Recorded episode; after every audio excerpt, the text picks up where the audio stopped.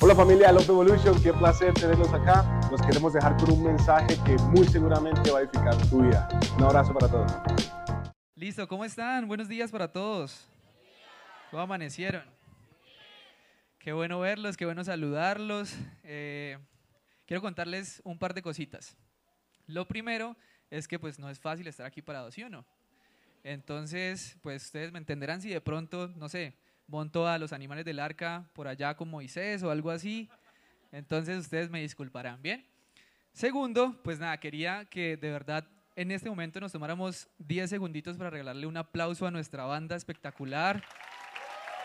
Que le regalemos también un aplauso de honra a nuestros voluntarios, que siempre están ahí dando la milla extra por cada uno de nosotros. Y nada, bueno, eh, quiero, quiero comenzar compartiéndoles algo algo sencillo, pero que, sé que el Señor de alguna manera ha puesto en mi corazón para cada uno de ustedes. Entonces, ¿les parece si oramos por el bien de ustedes y por mi bien, cierto? ¿Les parece si oramos? Papá, gracias, gracias por este tiempo tan maravilloso que nos regalas. Una sola cosa tengo que pedirte hoy, papá, y es que tu palabra sea como una semilla sembrada en nuestros corazones. Eso es lo que quiero pedirte hoy, papá, que que nuestro corazón sea buena tierra, que nuestro corazón esté dispuesto, Señor, para recibir tu palabra. Que no sea, Señor, mi humanidad, que no sean mis palabras, sino que seas tú, Jesús, hablando a través de lo que hoy, Señor, quiero compartir. En el nombre de Jesús oramos. Amén y amén. Listo. Bueno, quiero, quiero empezar compartirles, compartiéndoles, perdón, algo acerca de mi vida. Listo, entonces me presento. Mi nombre es Oscar, para los que no me conocen. Soy papá, soy esposo, tengo 29 años, sé que parezco de 16, pero tengo 29 años, estoy casado hace tres años con mi hermosa esposa y bueno, creo que toda mi vida he sido cristiano, al menos eso es lo que tengo en, mi mente, ¿no? en mis recuerdos. Eh, gracias Javi. gracias, gracias Javi, no me dejó morir. Creo que toda mi vida he sido cristiano eh, de hecho, para compartirles, soy la tercera generación de cristianos en mi familia. Mis abuelos son cristianos, mis papás que están acompañándome aquí el día de hoy, que los amo también y los honro, son cristianos. Eh, yo, por supuesto, creo que soy cristiano. y ahí está mi, mi hija, mi hormiguita, que espero que lo que podamos sembrar en ella también dé muchísimo fruto. Entonces, llevo toda mi vida siendo cristiano, ¿no? Eh, serví en una iglesia durante mucho tiempo, he servido en muchas iglesias durante mucho tiempo y de hecho particularmente eh, tuve la oportunidad, el privilegio de, fundar en algún momento un ministerio, un ministerio que a día de hoy sigue funcionando en otra iglesia y eso me llena de muchísima felicidad, pero eh, particularmente en algún punto de mi vida cristiana como que sentí que debía empezar a como reevaluar mis, mis convicciones. ¿Cierto? Creo que está de moda mucho esta palabra, no sé si la han escuchado, esa palabra de, em, de construir o de construcción. ¿Han escuchado esa palabra? ¿Sí? De construcción no significa más que, desde mi punto de vista, tomar nuestras convicciones y, volverlas a, a, evaluar. Ver qué cosas están bien en nuestra vida y qué cosas definitivamente pues hay que cambiar, ¿no? Y pues como les digo, yo toda mi vida he sido cristiano. Entonces había cosas que simplemente estaban ahí almacenadas en mi cabecita y en mi corazón que no sabía por qué hacía o por qué creía. Y eso empecé a hacer, ¿no? Entonces, eh, no sé si Jairito tienes por ahí de pronto la imagen. ¿Me ayudas con la primera imagen, por favor? Epa, ahí está. Muchísimas gracias. Ese soy yo, antes de cortarme el cabello. Eh, mi esposa, que es ilustradora, eh, hizo eso para mí. Gracias, mi amor. Entonces, más o menos así, digamos que me sentía o me he sentido durante algún tiempo.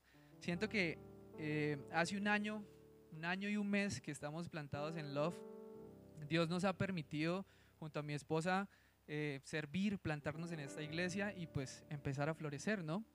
Y durante mucho tiempo me he sentido así, particularmente el último año, creo que me he sentido eh, bastante como, no sé, abrumado, sería la palabra.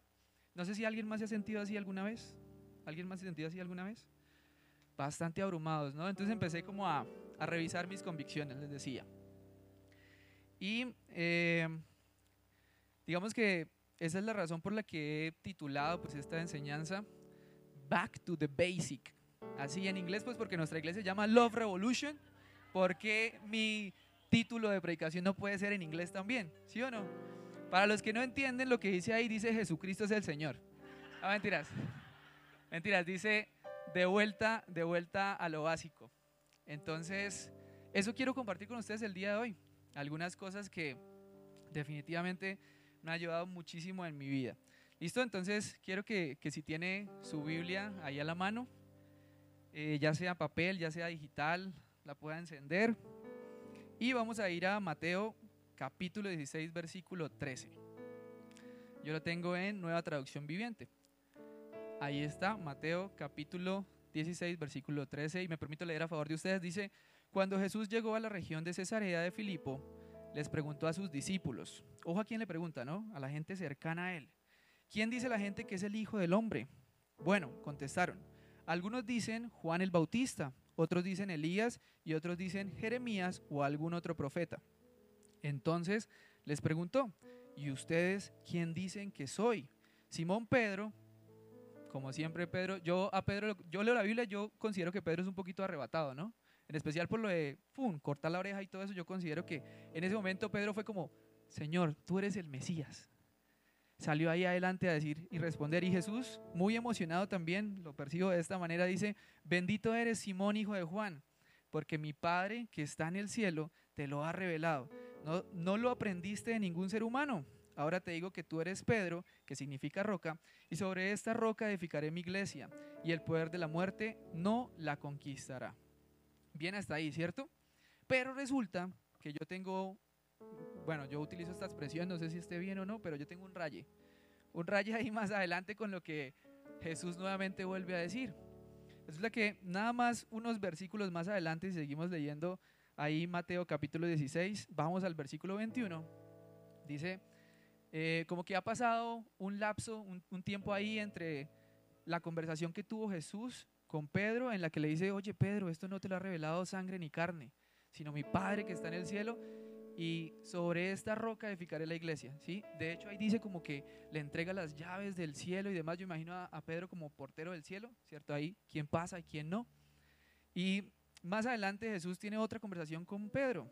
Dice, a partir de entonces Jesús empezó a decir claramente a sus discípulos que era necesario que fuera a Jerusalén y que sufriría muchas cosas terribles a manos de los ancianos, de los principales sacerdotes y de los maestros de la ley religiosa. Lo matarían, pero al tercer día resucitaría. Entonces Pedro, me imagino yo que Pedro estaba empoderado por lo que Jesús le había dicho, ¿cierto? Pedro le dice lo siguiente. Entonces Pedro lo llevó aparte y comenzó a reprenderlo, imagínense, tan atrevido por decir semejantes cosas. Dios nos libre, Señor, dijo, eso jamás te sucederá a ti. Jesús se dirigió a Pedro y le dijo, aléjate de mí, Satanás. Ese es mi raye. ¿Por qué? ¿Por qué mi raye? Porque como así que antes le dice que es él sobre quien va a edificar la iglesia y luego le dice que es el diablo. Entonces, digamos que como les mencionaba, revaluando un poquito esa, esa convicción que tengo acerca de que, de que Jesús es el Señor, quiero compartirles este primer punto. Son tres. No sé por qué toda la gente que viene a predicar pone tres puntos, pero yo también puse tres. Entonces, nuestro primer punto, si Jairito me ayuda ahí, lo he titulado de esta manera. Jesús es Dios, Jesús es el Mesías prometido, Jesús es el Salvador del mundo. Entonces, analizando esto, pensaba, ok, para muchos, en especial para mí, puede haber una contradicción, ¿cierto? Jesús se está contradiciendo, Jesús está diciendo, venga, ¿cómo así? Usted es Pedro y sobre esta piedra edificaré la iglesia y luego le dice, usted es el diablo. Jesús se contradice, es, la pregunta que a mí de alguna manera me surgió en ese momento, ese es mi raye como ya mencionaba. Pero no, Jesús no se contradice, Jesús Jesús es, es, la verdad misma. La verdad no es una cosa que Jesús dice, la verdad es una cosa que Él es. ¿Cierto?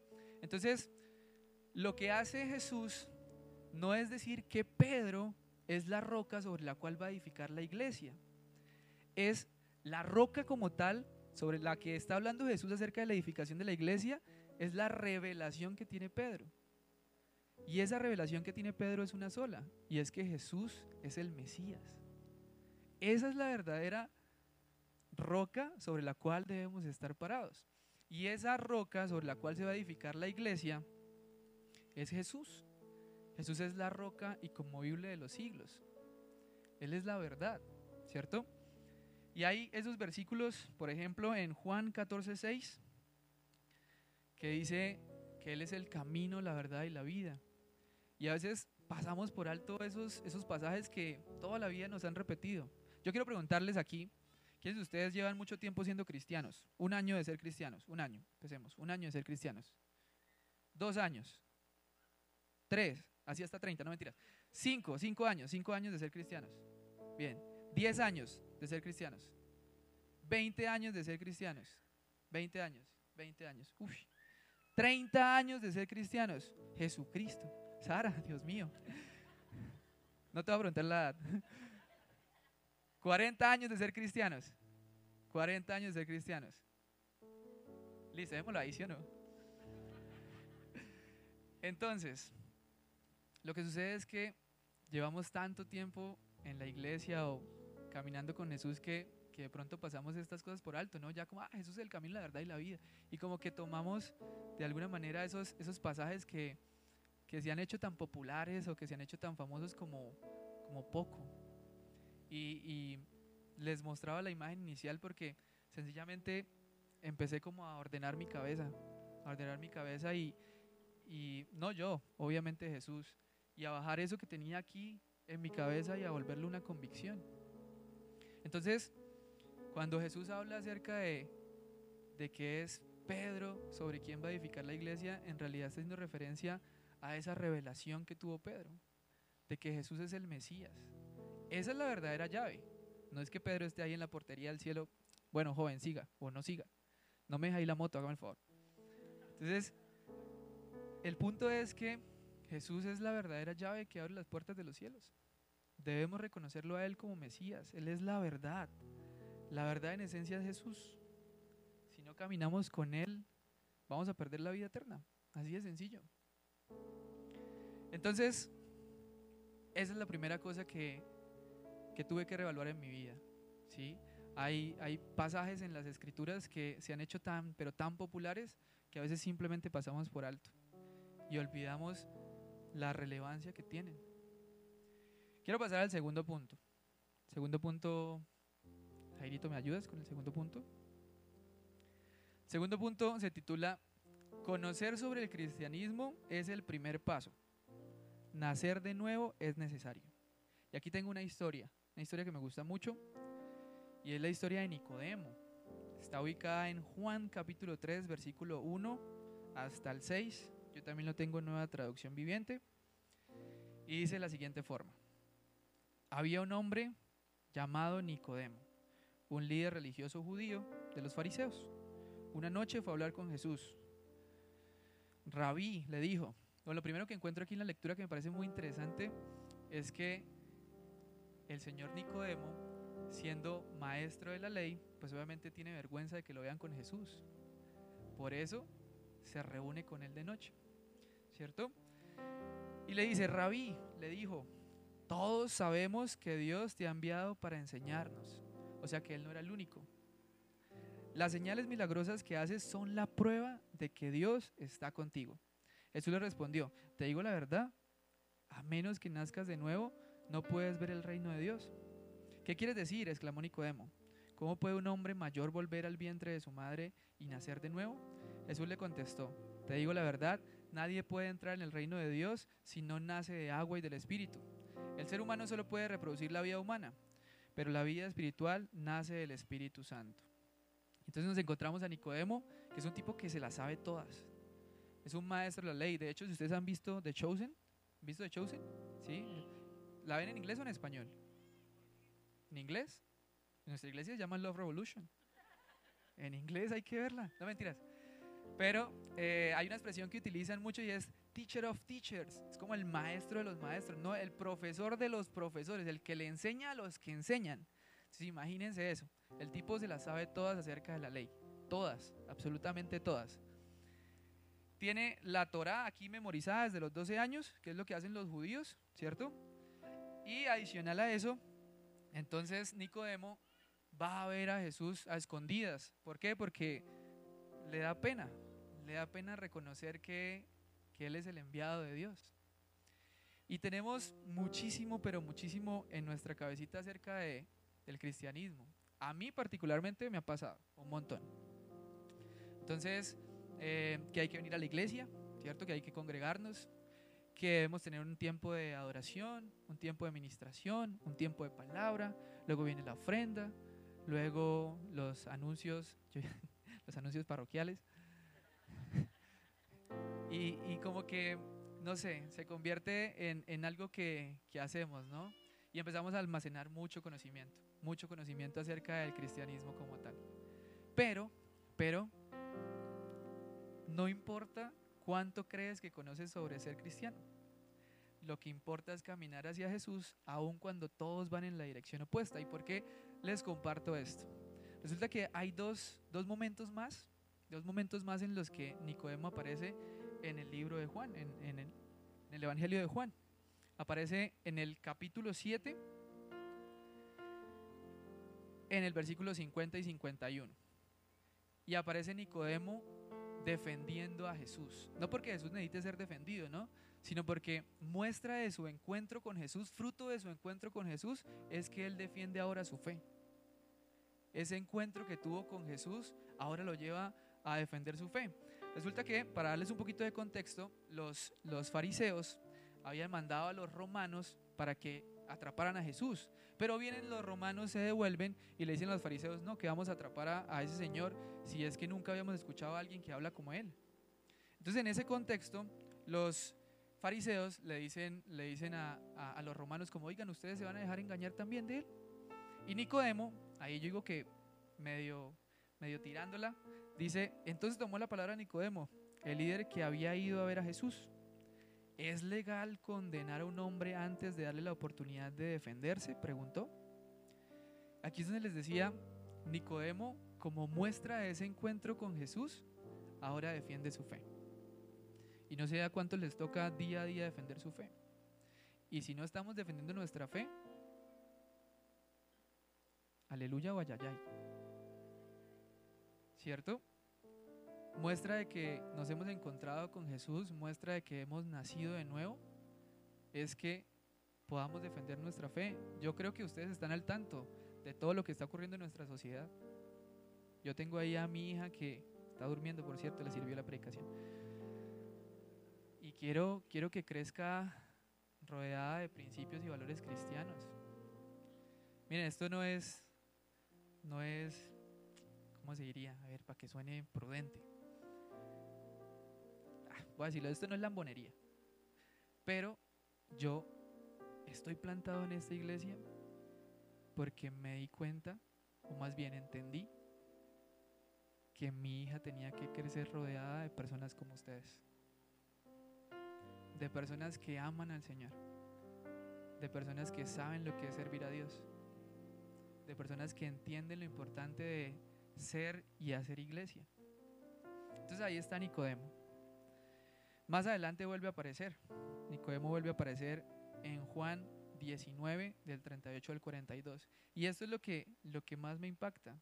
más tarde José Arimatea, quien había sido un discípulo secreto de Jesús, muy seguramente Nicodemo también, por temor a los líderes judíos, pidió permiso a Pilato para bajar el cuerpo de Jesús. Entonces ya ocurrió la muerte de Jesús. Mm, son más o menos las cinco y media de la tarde. A esa hora termina eh, el día judío y empieza el Shabbat. Entonces, básicamente el cuerpo de Jesús se iba a quedar colgado ahí en la cruz todo el sábado, por lo menos todo el sábado, y muy seguramente iban a venir las aves, muy seguramente su cuerpo iba a entrar en un, en un estado de descomposición que es normal. Y miren lo que hace el señor José de Arimatea y Nicodemo. Dice, pidió permiso a Pilato para bajar el cuerpo de Jesús. Cuando Pilato concedió el permiso, José fue a buscar el cuerpo y se lo llevó. Los acompañó Nicodemo. Y miren qué lindo Juan, el hombre que había, ido a ver a Jesús de noche. Llevó consigo unos 33 kilos de ungüento perfumado, una mezcla de mirra y aloe. De acuerdo con la costumbre de los entierros judíos, envolvieron el cuerpo de Jesús untado con las especias en largos lienzos de lino. El lugar de la crucifixión estaba cerca del huerto donde había una tumba nueva que nunca se había usado. Y como era el día de preparación para la Pascua judía y la tumba estaba cerca, la pusieron, lo perdón, pusieron a Jesús allí. Entonces, eh, hay un pasaje anterior en el que está hablando Jesús con los fariseos, ¿cierto? A Jesús, a Jesús le gustaba picar la lengua a los fariseos. Entonces estaba Jesús con los fariseos y ellos dijeron, a ver, denos una señal, denos una señal. Y Jesús responde como, vea, cuando el cielo amanece rojo, ustedes dicen, uy, va a haber buen clima. Y cuando no, uy, pues va a haber mal clima, ¿cierto? Dice, yo no les voy a dar ninguna señal. La única señal que les voy a dar es la señal del profeta Jonás. Todos sabemos la historia de Jonás, ¿cierto? Nos la enseñan en Lion Kids. ¿Sí? Sí, bueno, pregúntenle a sus bebés. Resulta que el profeta Jonás estuvo en la panza de, de un gran pez durante tres días, ¿cierto? Y Jesús le dice a los fariseos, es la única señal que yo les voy a dar. Ese gran pez representa, por supuesto, el vientre, la tierra donde iba a estar Jesús por tres días. Esa es la señal que Jesús les está dando. Pero ¿por qué les comparto esto? Porque si Nicodemo, que tuvo un encuentro con Jesús, no hubiese corrido con José de Arimatea a bajar el cuerpo de Jesús para darle sepultura, ahí vienen donde quedan las palabras de Jesús acerca de que se va a cumplir la profecía de Jonás. Entonces Nicodemo es la muestra de que podemos saber mucho, mucho acerca de cómo ser cristianos. Mucho. Pero si no hemos nacido de nuevo, creo que de nada sirve todo ese conocimiento que hemos almacenado. Y cuando nacemos de nuevo, es genuino. Cuando nacemos de nuevo, no volvemos atrás. Cuando nacemos de nuevo, vamos en contra de lo que dice la gente, de lo que dice la sociedad. Yo me imagino a Nicodemo y a José Arimatea por la premura del tiempo corriendo hacia la cruz, cuando muy seguramente sus discípulos no estaban ni por ahí. Y ahí en secreto, donde se encontró Nicodemo con Jesús, resolvió o entendió que era el Hijo de Dios. Y entendió que debía ir en contra. Repito la frase y si de pronto Jairito me puede ayudar con esto. No importa cuánto crees que conoces sobre ser cristiano. Lo que importa es caminar hacia Jesús aun cuando todos van en la dirección opuesta. Y les quiero compartir la segunda imagen que he traído para ustedes el día de hoy. Jairito, lo tengo trabajando mucho, mano, perdón. Entonces empiezo a sentir como Jesús... Se me olvidó decir que yo soy muy llorón. Por si acaso ahorita más adelante lloro, fijo. Se me olvidó decir eso. Pero me ministra mucho esto que hizo mi esposa para mí. Siento como Jesús de alguna manera empieza a desenmarañar, ¿no? Todo eso que hay en mi cabeza, esas cosas que de pronto no entendía, o más bien creía que entendía, pero simplemente estaban ahí como conceptos, estaban ahí como cosas en mi cabeza que no había bajado a mi corazón. Y así empieza Jesús, a limpiar de alguna manera eso que estaba en, en mi cabeza.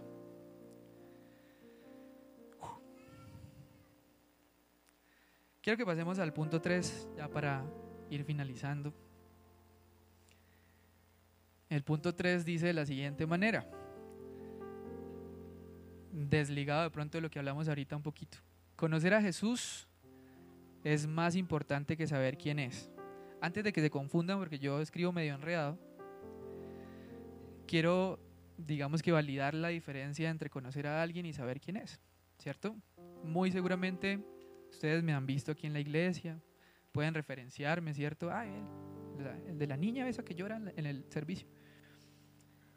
Eh, el esposo de Clary, ¿cierto? Creo que algunos de ustedes podrían saber quién soy en ese sentido, ¿sí? Podrían referenciar de alguna manera qué hago, a qué me dedico, soy esposo, que soy papá, etcétera, etcétera. Pero creo que podría contar con los dedos eh, qué personas realmente me conocen aquí, ¿no? En este momento, empezando por mi esposa. Entonces, quería validar esta, esta diferencia porque, porque en definitiva es mucho más importante conocer a Jesús que saber quién es. Miren que él le pregunta a sus discípulos, ¿y ustedes quiénes dicen que yo soy? A los más cercanos. ¿Quién decimos que es Jesús? Entonces, aquí viene uno de mis pasajes favoritos durante este año en particular, y es Jesús hablando con Felipe. Aquí es donde me, tiembla un poquito la voz. Porque particularmente me he sentido así durante un tiempo. Está Jesús hablando con sus discípulos y les pregunta, ¿quiénes dicen ustedes que soy yo? Y en medio de esa conversación Jesús dice, si ustedes realmente me conocieran, también sabrían quién es mi Padre. De ahora en adelante ya lo conocen y lo han visto. Y sale Felipe y dice, Señor, por favor, muéstranos al Padre y quedaremos conformes. Felipe está teniendo exactamente la misma actitud que los fariseos pidiendo una señal, aun cuando ha caminado tres años con Jesús, aun cuando se ha sentado a la mesa a comer con Él, aun cuando lo ha visto llorar, aun cuando ha visto a Jesús preocupado, está teniendo exactamente la misma actitud de un fariseo pidiendo señales. Jesús le respondió, Felipe, yo siempre lo he leído con tanta compasión. Yo no sé si esto se pueda o no, pero yo le cambiaría el nombre a Felipe y diría como, ay, Pipecito. He estado con ustedes todo este tiempo y todavía no sabes quién soy. Los que me han visto a mí, han visto al Padre. Yo les dije que yo era llorón y saben cómo soy para que me invitan, ¿sí o no? Los que me han visto a mí han visto al Padre. Entonces, ¿cómo me pides que les muestre al Padre? Hemos caminado cuánto tiempo con Jesús? ¿Un año? ¿Cinco años? ¿Diez años? ¿Treinta años? ¿Cuarenta años? Y a veces tenemos exactamente la misma actitud que un fariseo, pidiéndole señales a Jesús entonces lo que importa no es cuánto tiempo hemos caminado con Él. Puede ser mucho, puede ser poco. Pueden ser meses, pueden ser años. Lo que importa realmente es que lo conozcamos a Él. Estamos dispuestos a conocer a Jesús. Hay muchas cosas que podemos saber acerca de quién es Jesús y podemos escuchar, Jesús es el Mesías, Jesús es el Salvador del mundo, vino a la cruz, murió por nuestros pecados, pero nos relacionamos con Él, lo conocemos realmente o solo lo que hemos escuchado, solo lo que hemos oído. Termino con esta historia. Está María, la mamá de Jesús, y está José iban camino a Jerusalén para celebrar una fiesta judía. Llegan allá, celebran la fiesta, se devuelven para la casa, llevan algunos días de camino y adivinen qué. Se les quedó el chino. Dios mío, Señor, a mí Antonia se me pierde cinco segundos y yo me desespero. Se me, se me esconde en el apartamento y yo me vuelvo loco. No me imagino llevar tres días de camino y, ay Jesús, Dios mío, qué papás tan confiados, ¿no? Pero a lo que quiero ir es que José y María muy seguramente estaban haciendo algo que correspondía por ley, algo que, que siempre hacían porque era la costumbre religiosa. Y estaban yendo a un lugar a hacer lo que la ley dice que deben hacer. Pero a veces pienso que muchas cosas de las que hacemos se pueden convertir en liturgia, se pueden convertir simplemente en costumbres religiosas, en hábitos religiosos. Y adivinen que perdemos de vista a Jesús. Entonces podemos estar aquí sentados, venir todos los domingos, levantar nuestras manos, orar a Dios, y perder de vista a Jesús. Nuestra meta más alta como cristianos no es decir que conocemos a Jesús. sino que un día en la eternidad Él nos diga, yo te conozco. Nuestra meta más alta como cristianos no es decir que conocemos a Jesús, sino que un día en la eternidad Él nos diga, yo te conozco. Esa debe ser nuestra meta más alta como cristianos. Porque podemos saber mucho acerca de quién es Jesús y conocerlo poco. Que todo lo que hacemos para Dios no se convierta en activismo religioso. Que lo que hacemos para Dios se convierta en el fruto que damos porque su Espíritu Santo está en nosotros. ¿Me puedes ayudar con la última imagen, Jairito? Así me siento. Así me siento ahora. Aún con un poco de vergüenza, porque a veces le pregunto a Dios, Señor, déjame ver al Padre. Me siento un poco avergonzado cada vez que le pido una señal a Dios, una señal a Jesús. Pero ahí está Él. Ahí está Él. Quitando de nuestra cabeza todos esos conceptos, todo eso que, que de pronto ha cargado nuestra mente y nuestro corazón y que quizá nos abruma un montón. Ahí está Jesús, ahí está Jesús. Atrevámonos a conocerlo hoy un poquito más. Mi propósito del día de hoy es simplemente decirles, revaluemos nuestras convicciones. ¿En qué creemos? ¿En qué realmente creemos? ¿Creemos que, que Jesús es el Señor? Demostrémoslo. ¿Creemos que hemos nacido de nuevo? Bueno, demos fruto. ¿Creemos que hemos visto al Padre? Bueno, ¿qué ve la gente cuando nos ve a nosotros? Si Jesús muestra al Padre, en consecuencia nosotros deberíamos mostrar a Jesús. Entonces yo los invito a que, a que oremos. A que oremos. Señor, gracias. Gracias porque el día de hoy nos estás invitando con mucho amor, Señor, a reevaluar nuestras convicciones, a entender por qué hacemos lo que hacemos, a entender por qué decimos que eres rey, a entender por qué decimos que eres el Mesías prometido, a entender por qué decimos que eres el Salvador de nuestras vidas. Señor, a lo mejor hay muchas cosas en nuestra mente, en nuestro corazón, que hemos acumulado de tantos años, Señor, de cristianismo. Y hoy lo único que quieres realmente es que te conozcamos. Yo les invito a que se pongan de pie y tomemos este momento para orar al Señor. Tomemos este momento para decirle al Señor, yo quiero conocerte realmente. No lo que otros dicen de ti, no lo que otros me han contado acerca de quién eres. Yo quiero tener una relación real contigo. Quiero saber quién eres. Quiero conocerte a profundidad, Señor. Quiero que estés en mi vida, Señor. No quiero simplemente estar lleno de conocimiento acerca de tu palabra o estar lleno de conocimiento acerca de lo que es ser cristiano y olvidarme del Dios de la palabra. Señor, permíteme conocerte, permíteme conocerte. Señor, permíteme acercarme hoy con un corazón confiado Señor, somos, somos dignos de tu amor.